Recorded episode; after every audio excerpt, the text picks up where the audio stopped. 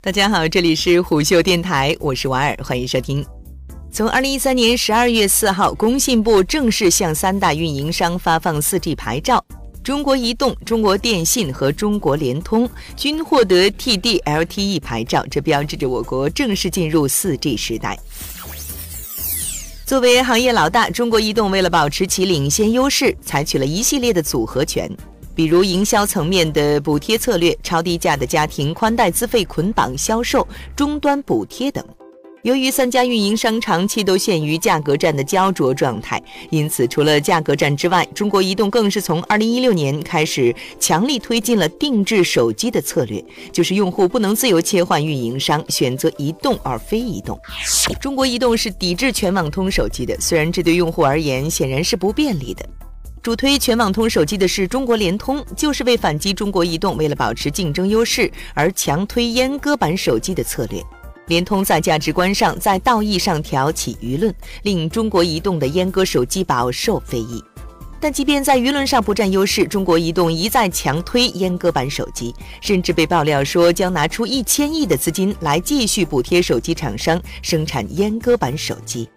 据说，中国移动对国内主流手机厂商的主流机型进行补贴，每部手机补贴二百至三百元。在目前手机厂商整体陷入价格战、出货量和低利润的情况下，出于利益和行业发展考虑。手机厂商也会有所动摇。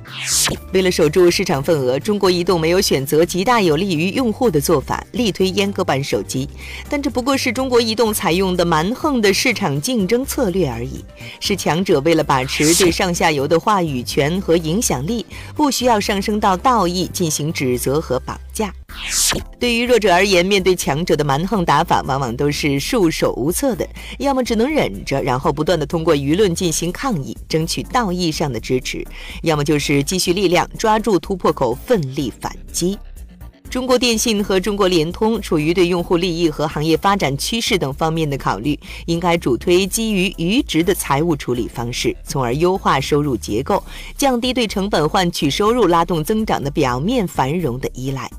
总之，中国移动强推阉割版手机，这只是作为强者的中国移动的蛮横手段而已。要全面推动全网通手机的发展，需要更多的方式。打口水战毫无意义，只会让用户得到更多的教育，只会让用户觉得三家运营商最好再斗得狠点最好，这样用户能够得到的实惠更多。好了，以上就是我们今天节目的全部内容，欢迎订阅收听，下期见。